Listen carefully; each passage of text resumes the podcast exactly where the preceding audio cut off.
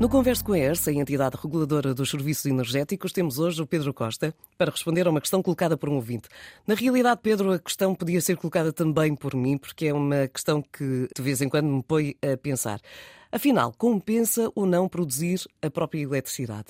É preciso e é conveniente fazer sempre as contas, porque na verdade depende do que cada um consome em suas casas.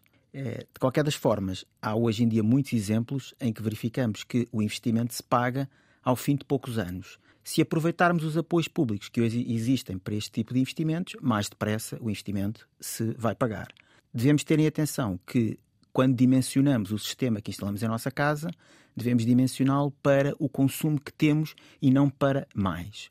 Apesar de não ser uma poupança financeira, poupamos o ambiente, porque produzimos uma eletricidade com menores impactos ambientais e todos temos interesse certamente nisso. Então, Pedro, deduzo que mesmo após o investimento que é necessário e após essa análise em termos de consumo nas nossas casas, é mesmo possível poupar na fatura de eletricidade. Exatamente, porque a partir do momento em que temos o sistema a funcionar, a energia que produzimos e consumimos é a energia que não vamos comprar ao nosso comercializador. E, portanto, se não compramos, não pagamos, a nossa fatura vai diminuir.